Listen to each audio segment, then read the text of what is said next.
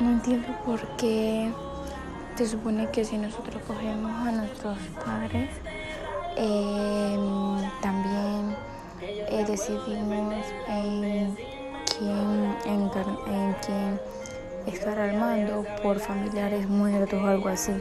O sea, es como que doble cosa. No entiendo eso.